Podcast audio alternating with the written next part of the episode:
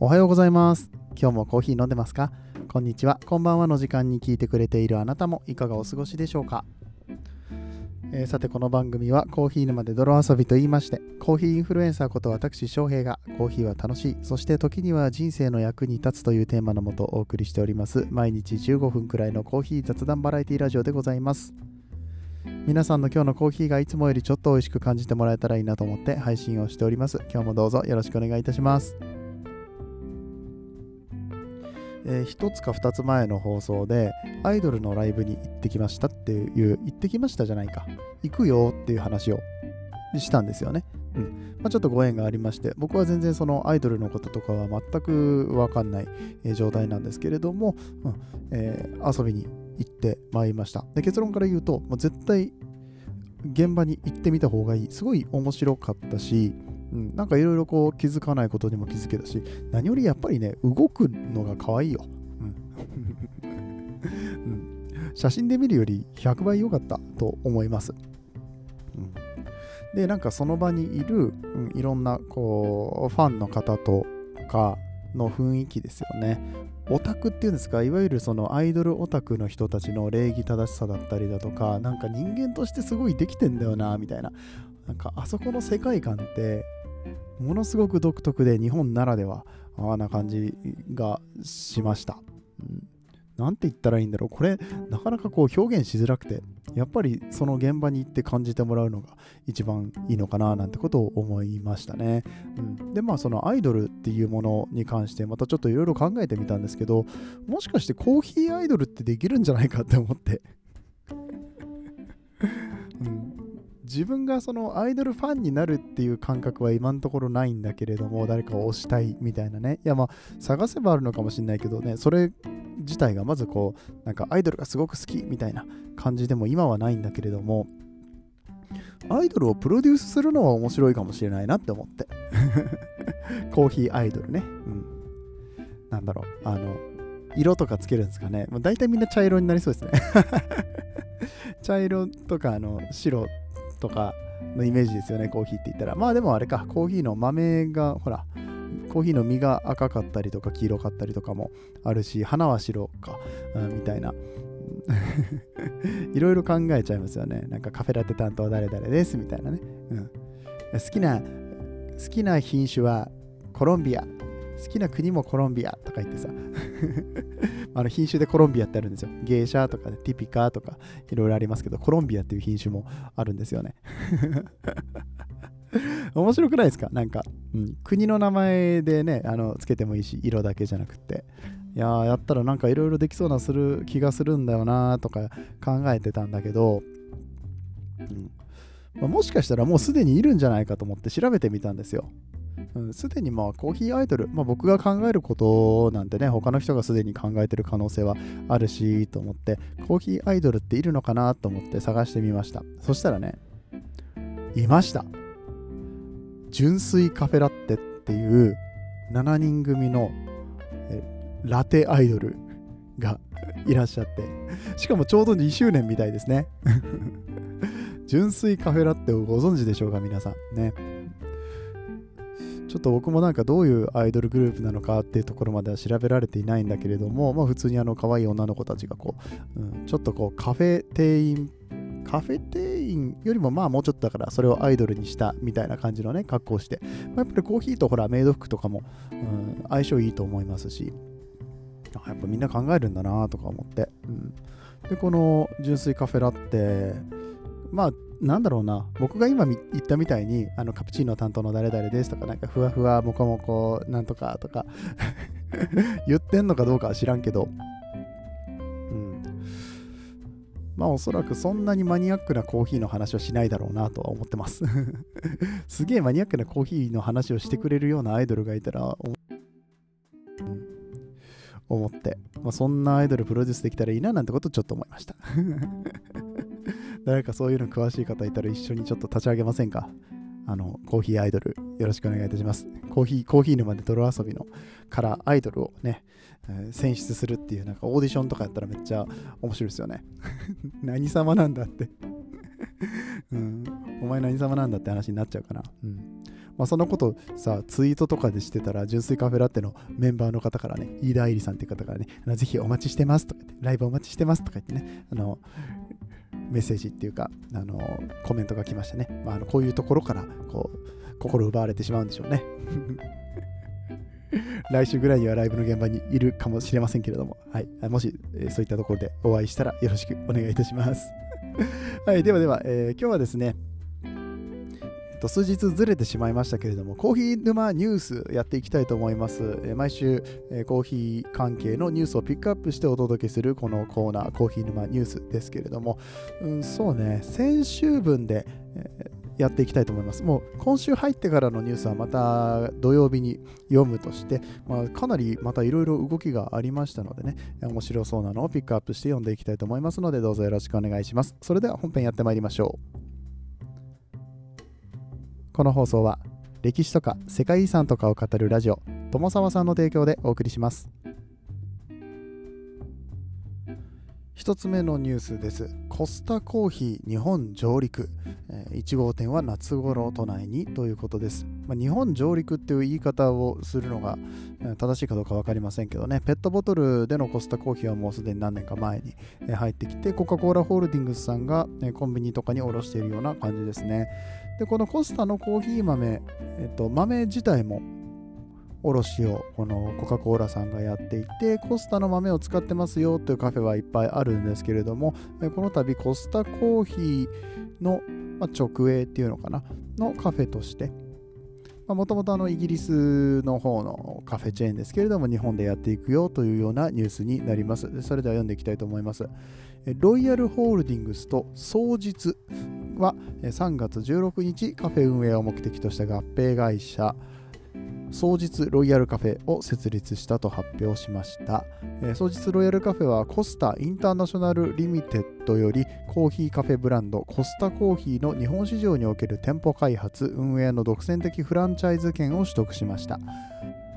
双日ロイヤルカフェは日本のカフェ市場に本格参入することになるコスタコーヒーの店舗展開を計画しています。関東を中心に出店し将来的には国内主要カフェチェーンとしての地位確立を目指すとのことです。今で言うと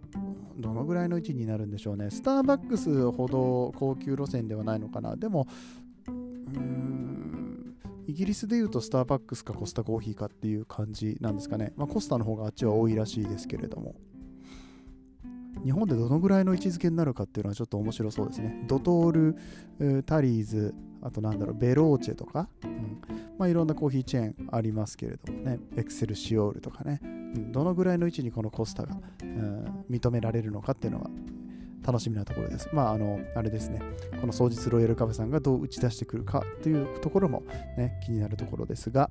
えこのコスタコーヒー、1971年イタリア出身のセルジオとブルーノのコスタ兄弟がロンドンにて創業したというカフェブランドとなっております。現在はイギリス、アイルランドにて2800店舗以上、世界各国で1100店舗、そして45カ国で展開するコーヒーブランドとなっております。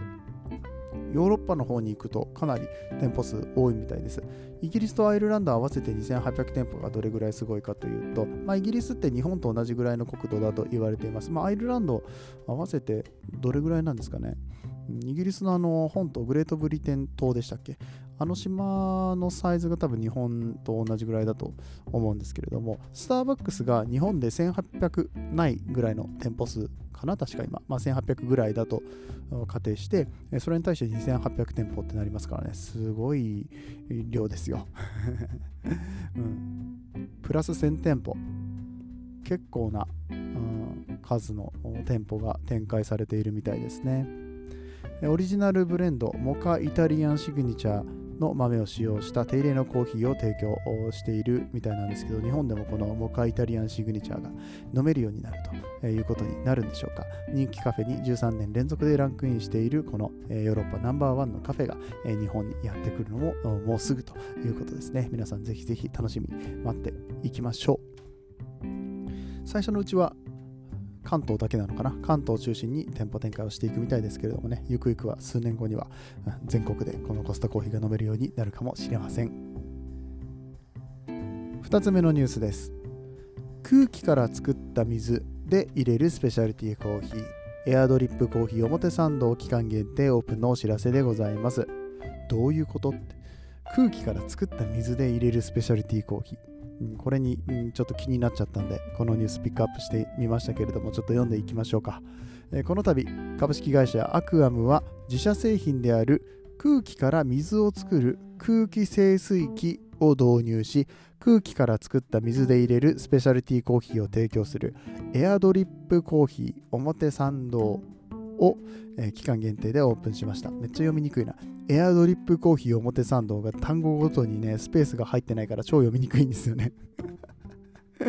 まあ、あのいいんですけど、はい、このエアドリップコーヒーって何っていうところで、え空気から作った水で、えーコーヒーを入れるというのをコンセプトにして、えーと水の大切さを発信して、えーそして空気から作った水の安全性そして美味しさの認知向上というところを図っていくというような、うん。でかつ一般の方々も気軽に接していただける機会を作りたいということで表参道に期間限定のコンセプトスターをオープンしたということです、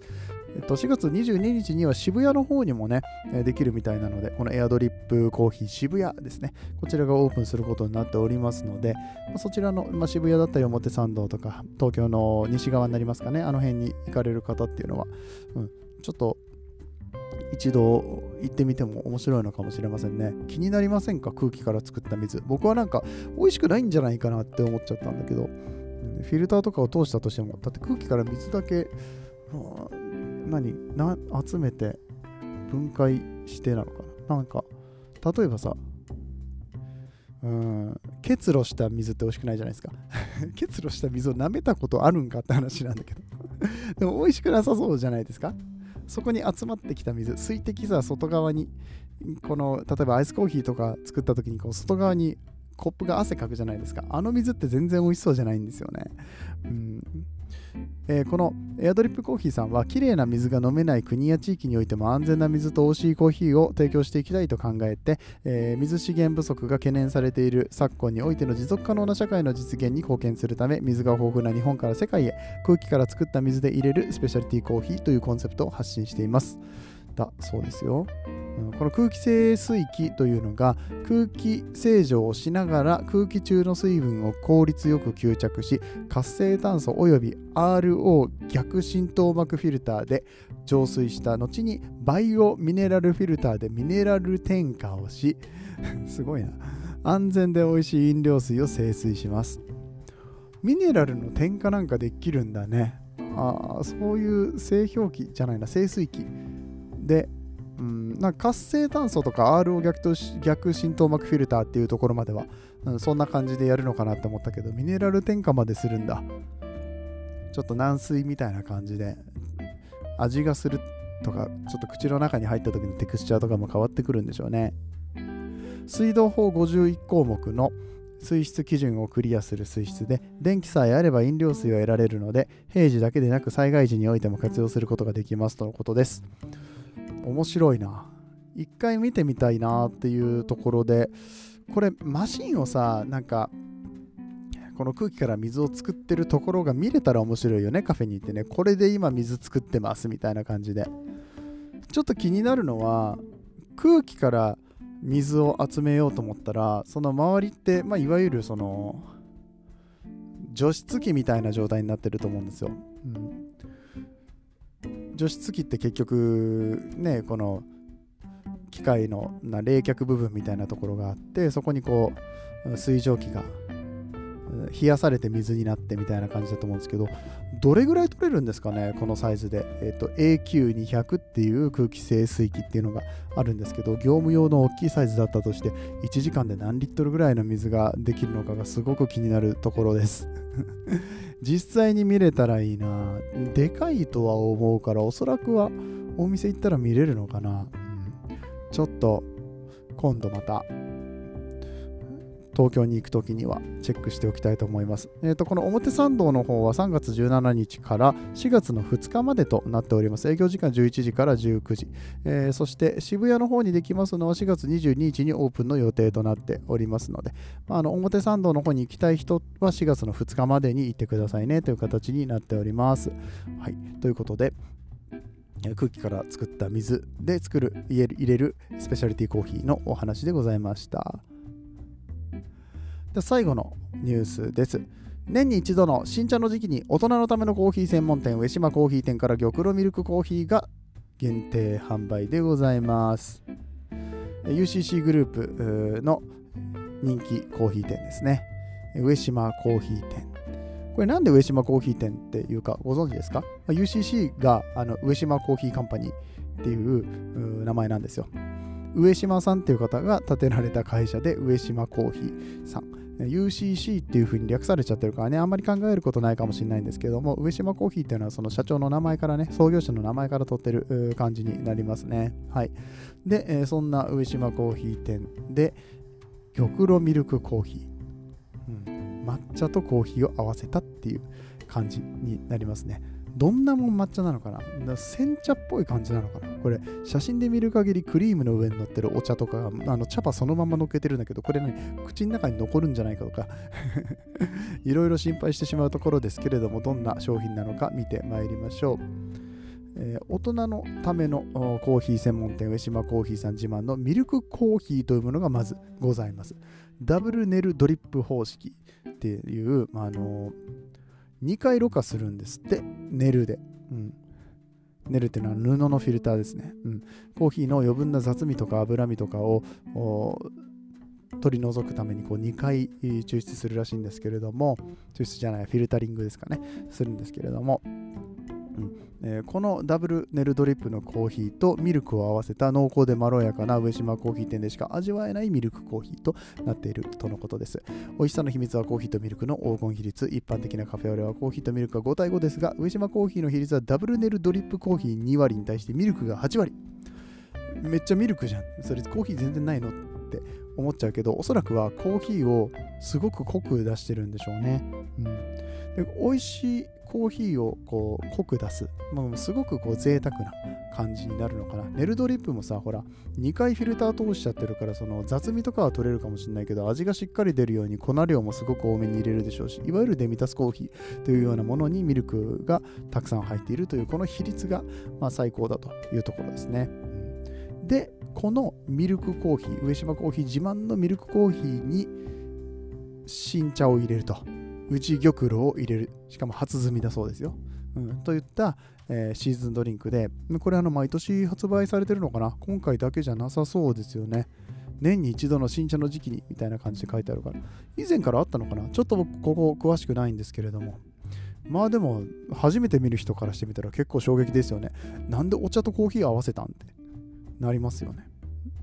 使用する宇治玉露は日光を遮って栽培するえっと、これなんて読んだ？日光を遮って栽培する。ごめん、ちょっと待って。漢字調べます。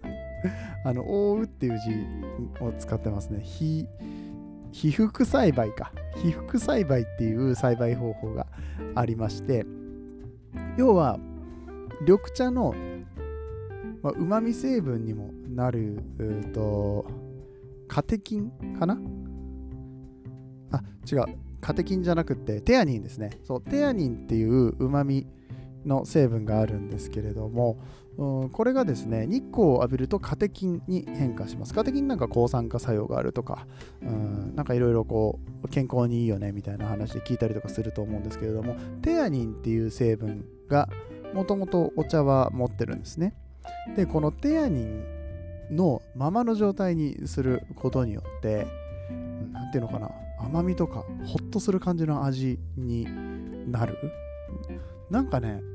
なんていうのかな？カテキンたっぷりのお茶って渋みとかなんかこううーんまあよくこの僕らが思う緑茶の味になるんですけどもっとなんか深みとかなんかそれこそわびさびみたいなものを感じるような味になるんですよね。これなんかわざわざあの日光が当たらないようにね、黒いシートで覆ったりとかしなきゃいけないから、農家さんにとっては手間ではあるんですけれども、あ美味しく飲むことができる。まあ、もちろん好みなので、日光をしっかり当てたお茶自体も全然いいんですけれども、この被爆栽培をしたこのテアニンたっぷりのコーヒー、コーヒーじゃないや、えー、緑茶っていうのをコーヒーと合わせましたよと。うん爽やかで強い甘みを感じる茶葉が特徴ということですけれどもコーヒーといかほどな相性になるのか、まあ、さっき言ってたこのミルクコーヒーがねかなりこう濃厚なミルク感とかがあるのでおそらくそれがコーヒーとお茶をつないでくれるのかなっていう感じですね。トッピングのホイップクリームと玉露の茶葉を一緒に食べることによって口いっぱいの宇治玉露の本格的な大人な味わいと芳醇な香りが広がりますということですけれども。なんかこれをねわざわざ一つの、カップに入れる意味、うん、そういうビバレッジをこう、うん、提案していくっていうスタイルは、まあ、ちょっとある意味前衛的だなと。別々じゃダメなのかなっても思ったりしたけれどもまあそのオリジナルドリンクシグネチャードリンクとしてこのお茶とコーヒーとクリームミルクを合わせることが、うん、なんだろうこれ一つこう上島コーヒーのユーザーの人たちには特にヒットするだろうというような考えのもとにきっと生まれた商品だと思うんですけどね。写真とかはめちゃくちゃなんかいい感じなんですよ。ちょっとね気にはなる。確かに。このクリームの上に茶葉がそのまま乗ってる感じはだいぶ気にはなるんだけれども。味はどうなのかな？これ美味しいのかな？抹茶とコーヒーは決して悪くないんです。相性としては、うん、抹茶とねあとホワイトチョコとかああいう甘みのあるものを加えてでそこにエスプレッソとかを入れていくとすごいね何ていうのかな？いい意味で苦みが増すんですよ。甘みと苦みがなんかすごいいい感じに主張してきてすごい美味しいんですけど果たしてこの玉露ミルクコーヒーでそんな感じが味わえるのかはたまた全然また違う美味しさを感じられるのか気になりますね。3月16日から期間限定で発売されていますので気になる方はぜひ上島コーヒー店行ってみてください。はい、ということで本日3つのニュースをお届けいたしました。いかがでしたでしょうか、うんえー、基本的には毎週土曜日の更新という形でこのコーヒー沼ニュースお届けしておりますので、また次の土曜日ですね、コーヒー沼ニュースを楽しみに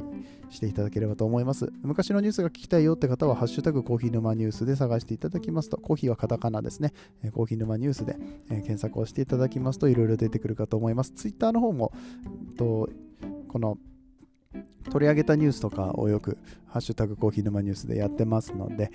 えっと、記事が読みたいよっていう方はそちらも調べてみていただければと思います。ではでは、今日のところはこれで終わっていきたいと思います。皆さんにとって今日という日が素晴らしい日でありますように、そして素敵なコーヒーと出会えますように、お相手はコーヒー沼の翔平でした。次はどの声とつながりますか？